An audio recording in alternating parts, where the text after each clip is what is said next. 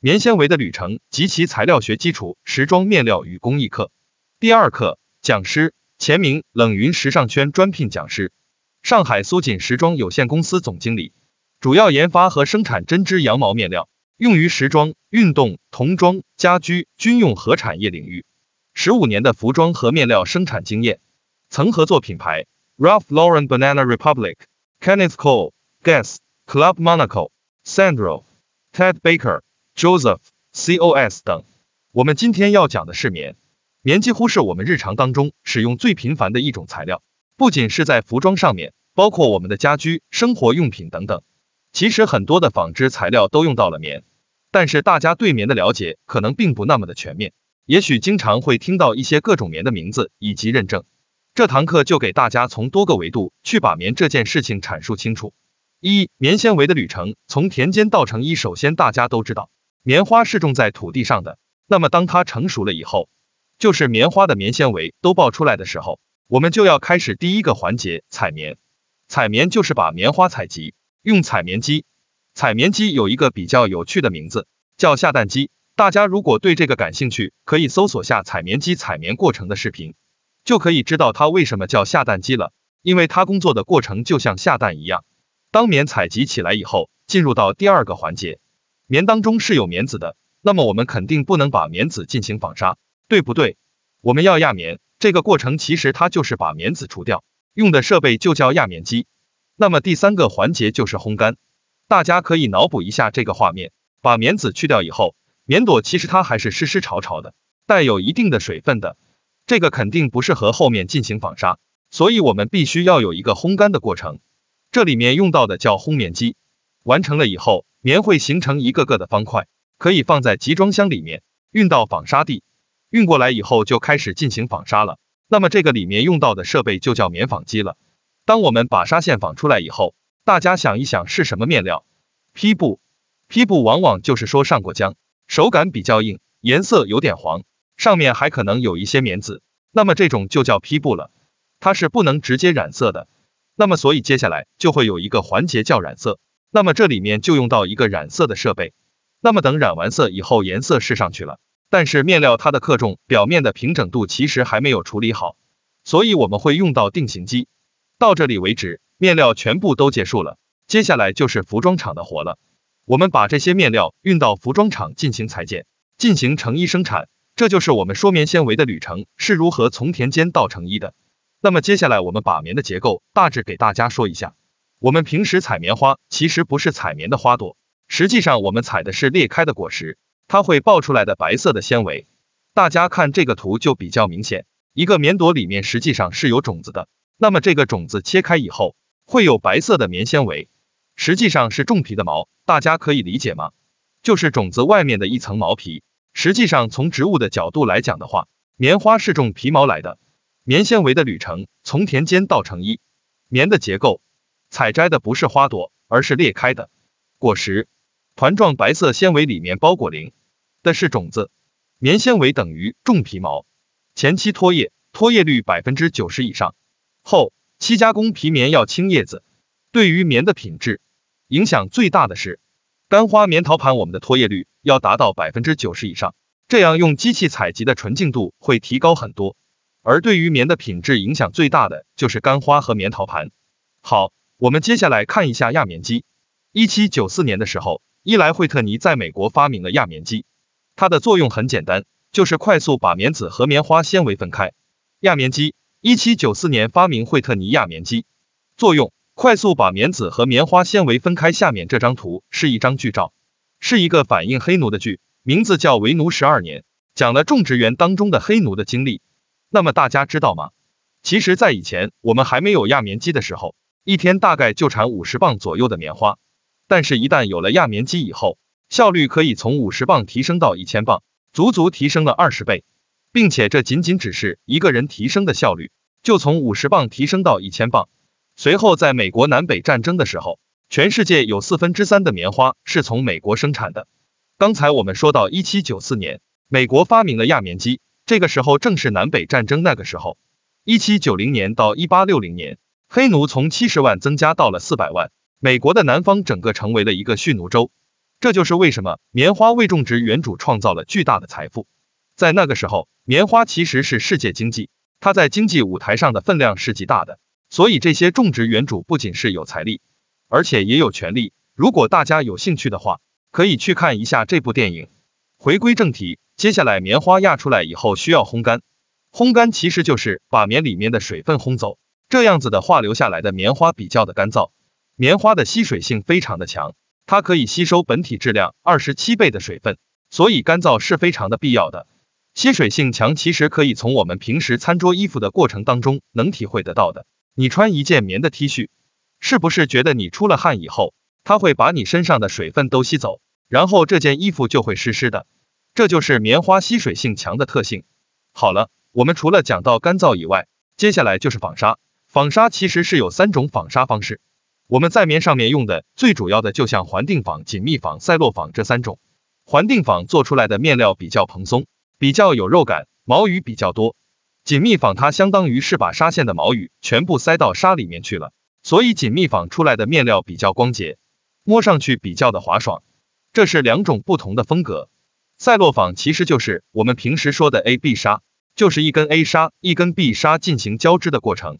先跟大家讲一下这三种最常用的，大家能分清楚各自优势与特点即可。其实纺纱方式还有十几种，我们后面中级课的时候会跟大家仔细去讲。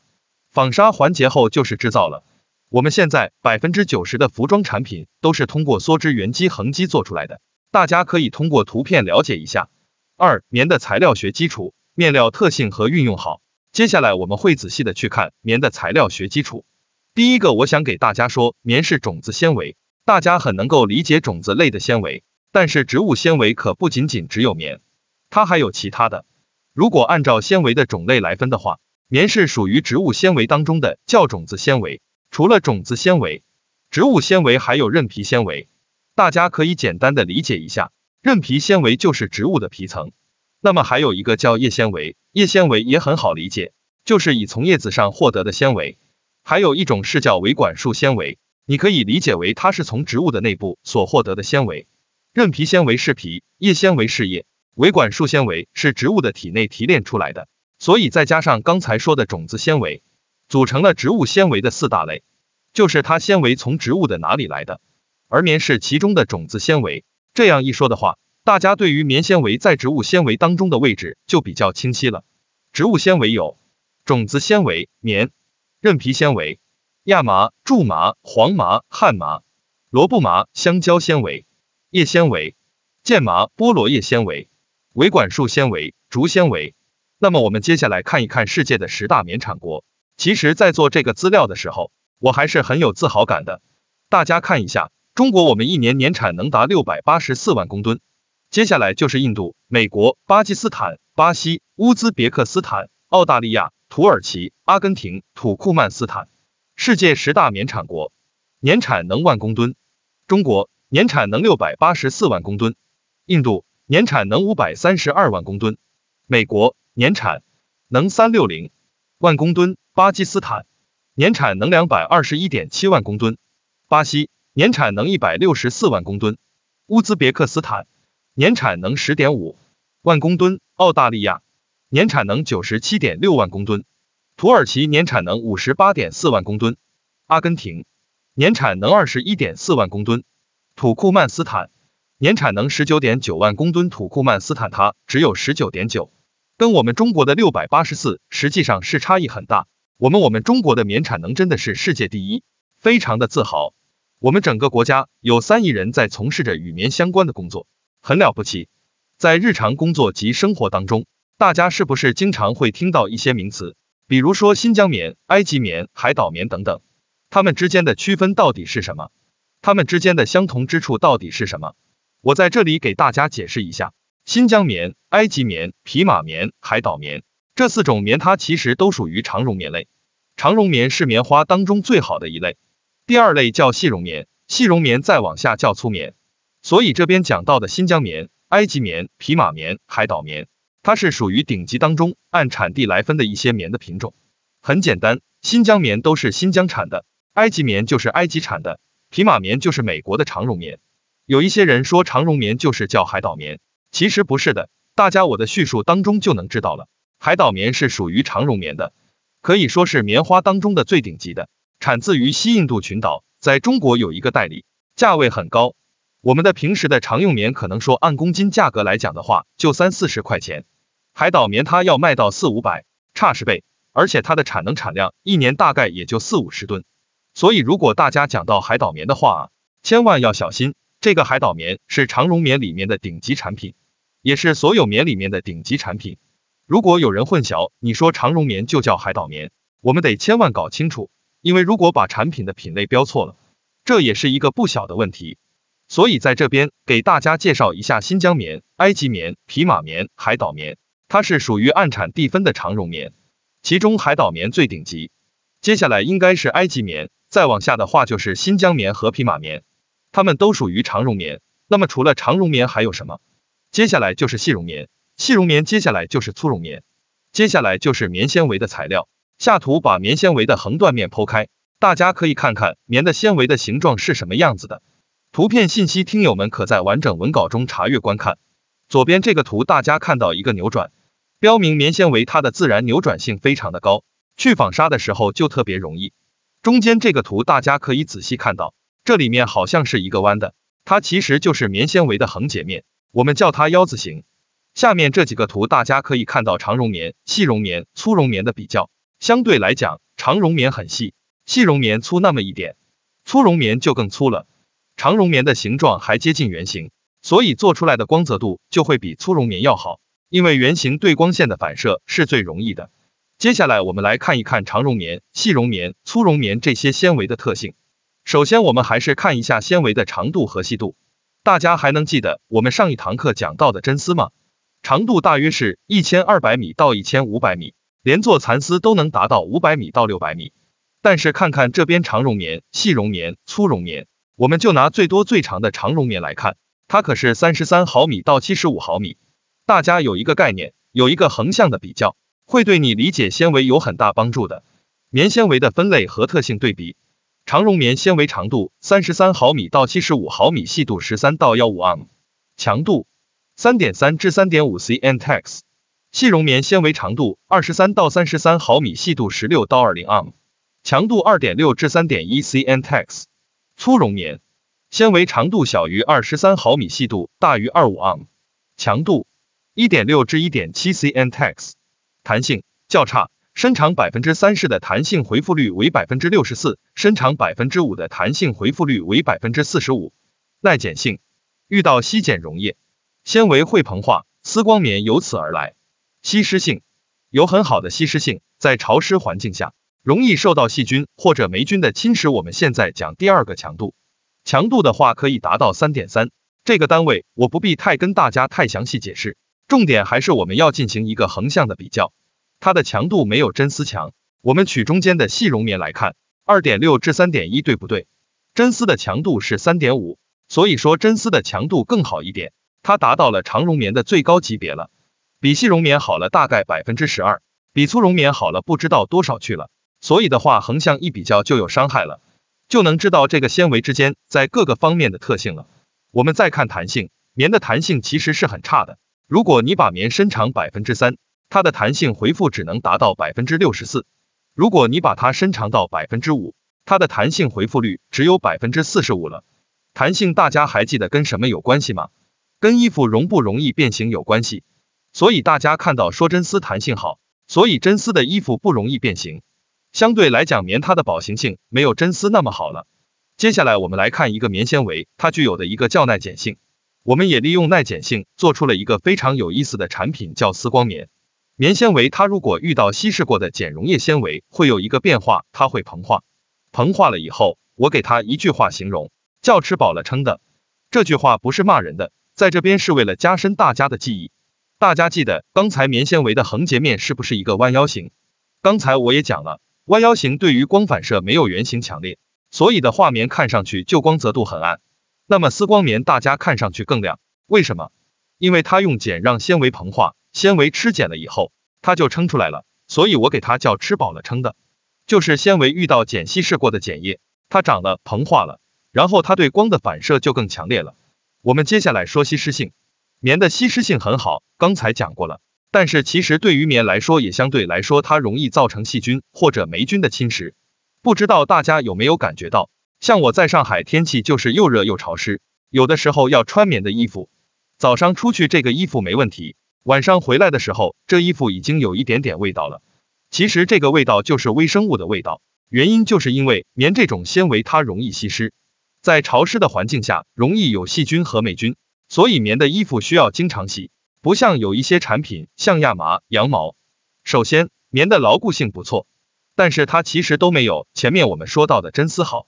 第二，棉的弹性较差，这里的原因也很清楚，就是因为材料学的特性，它的弹性回复很差，所以它穿在身上可能会有一些变形的问题。第三，它的吸湿性好，保湿性也很好。你平时一定有这样的体验，一出汗，棉的面料是不是就容易吸湿？为什么人体要出汗？人体要出汗是因为人体热，出汗是为了降温，对不对？但出了汗被棉面料稀释了，这个时候可能如果你出汗量继续大的话啊，棉它的保湿性好，反倒对你身体造成伤害。为什么？因为当你开始不需要出汗来降温的时候，而你这件衣服有保湿性，所以它里面有很多水分，会持续会吸收你身体的热量。这就是为什么平时你出了汗，穿棉的衣服会感觉到冷。我们讲为什么棉的保湿性好。那么是因为棉纤维本身它是一个多孔的结构，水分子很容易一下子就进到纤维的中间去了，而且又不容易出来。第四，易霉变，棉面料容易有异味，刚才我已经从材料学当中给大家解释过，这里就不再重复了。第五，舒适。第六，易皱。这两点其实也没什么好解释的，从我们平时对于棉制品的体验即可感知到，这个就是我们棉面料的特性。棉面料的特性一。牢固性好，因为棉纤维的强度较高，二点六至三点一 cntex。二，弹性较差，容易变形。棉纤维的弹性较差，伸长百分之五十的弹性回复只有百分之四十五。三，吸湿性好，保湿性好。棉纤维本身是多孔结构，水分可以迅速渗透。四，易霉变，在潮湿环境下容易受到细菌或者霉菌的侵蚀。五，舒适。六，容易皱。接下来我给大家介绍几个产品，介绍这几个产品，其实是我想给大家看一下棉面料它可以在一些维度上的变化，因为棉的产品实在太多了，我只举四个例子给大家看一下。首先是棉磨毛，这个款式它是一个极简的设计，大家看到颜色用色也是很酷很冷，然后的话款式上面也非常的简单，但是棉面料它有个特性，它是磨毛的，这是一种后整理工艺。接下来我在中级课当中也会给大家在后整理上告诉大家有多少种的整理方法，让棉的面料摸上去有一层绒感，有一种雾感。接下来我们看一下棉 phủ 绸，棉 phủ 绸大家可能就非常熟悉了，因为在梭织的衬衫上面用的非常的多。它的特点就是平整细致，然后光泽好，手感摸上去柔软滑糯。然后是有机棉，有机棉又牵扯到一个概念是原材料。大家都知道，这是近年来比较流行的一种环保概念，它是 organic cotton。接下来我会给大家去分享有机棉的认证体系，用款式给大家先引出来一下。最后是丝光棉，大家看图片当中这个女生穿的衣服，给人感觉是不是很亮？这就是丝光棉给人的视觉上冲击。大家还能回想起来，为什么丝光棉会有丝光一般的效果吗？普通的棉横截面是腰果形的，所以光线的反射不强烈。但是棉纤维它有一个特性，就是耐碱性。如果你还记得我刚才说吃饱了撑的，就能想起来腰字形变成了圆形，这个时候它的光线反射给人视觉上就冲击很大了，这就是原理。三、认证棉第三小节是一个拓展环节，这个里面主要是给大家介绍认证棉。例如平时的工作，你跟客户沟通，包括如果你自己是品牌商，你采购棉，你到底采购的是什么棉？你采购的棉花对你的品牌有什么附加的价值吗？这里你可能经常会听到这四种东西：有机棉、再生棉、良好棉、OEKO- 杠幺零零认证棉。那么接下来我就给大家稍微把它们展开一下。认证棉：一、有机棉 GOTS-OCS 证书；二、再生棉 GRS 证书；三、良好棉 BCI；四、OEKO- 杠幺零零认证棉。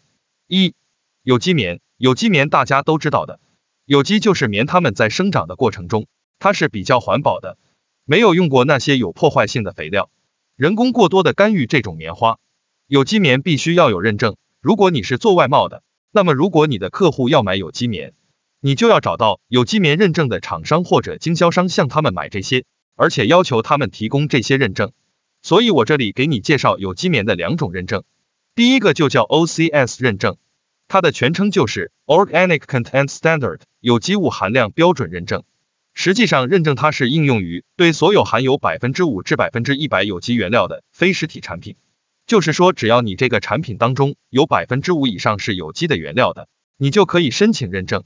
要求其实挺低的，所以 OCS 标准不仅仅可以用来认证有机棉，还可以用来认证其他的有机原料。比方说亚麻也是植物纤维，对不对？大家听过有机亚麻吗？这个也是一种有机材料。那么 OCS 它能够说什么？最终去证实你这个产品当中有机的这一部分原料的含量。它其实就是这么一个作用。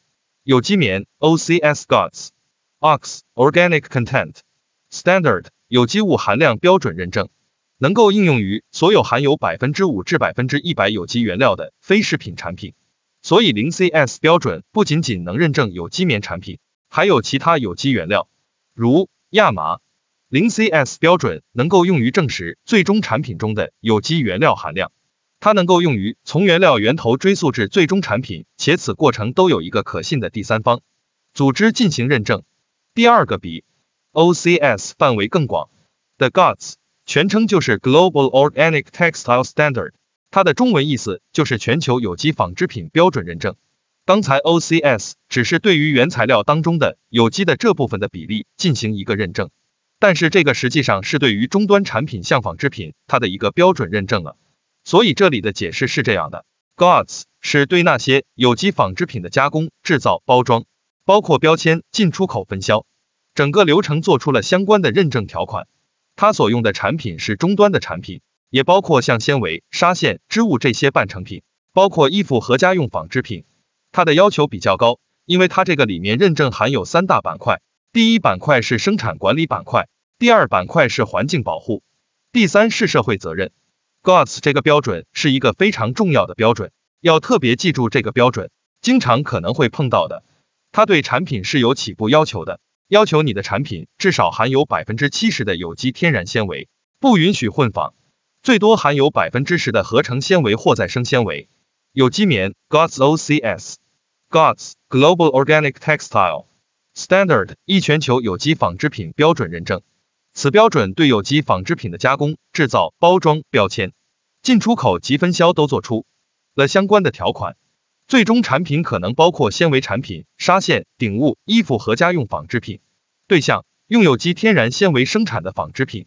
认证范围：GOTS 产品生产管理、环境保护、社会责任三方面产品要求，含有百分之七十的有机天然纤维，不允许混纺。最多含有百分之十的合成或再生纤维，运动用品可以最多含有百分之二十五的合成或再生纤维，不用转基因纤维。二、再生棉。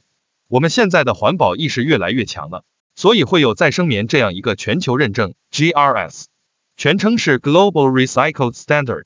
那么它就是纺织服装全球回收标准认证。GRS 是一个三级制，根据每种产品的回收标准，分为铜标准、银标准及金标准。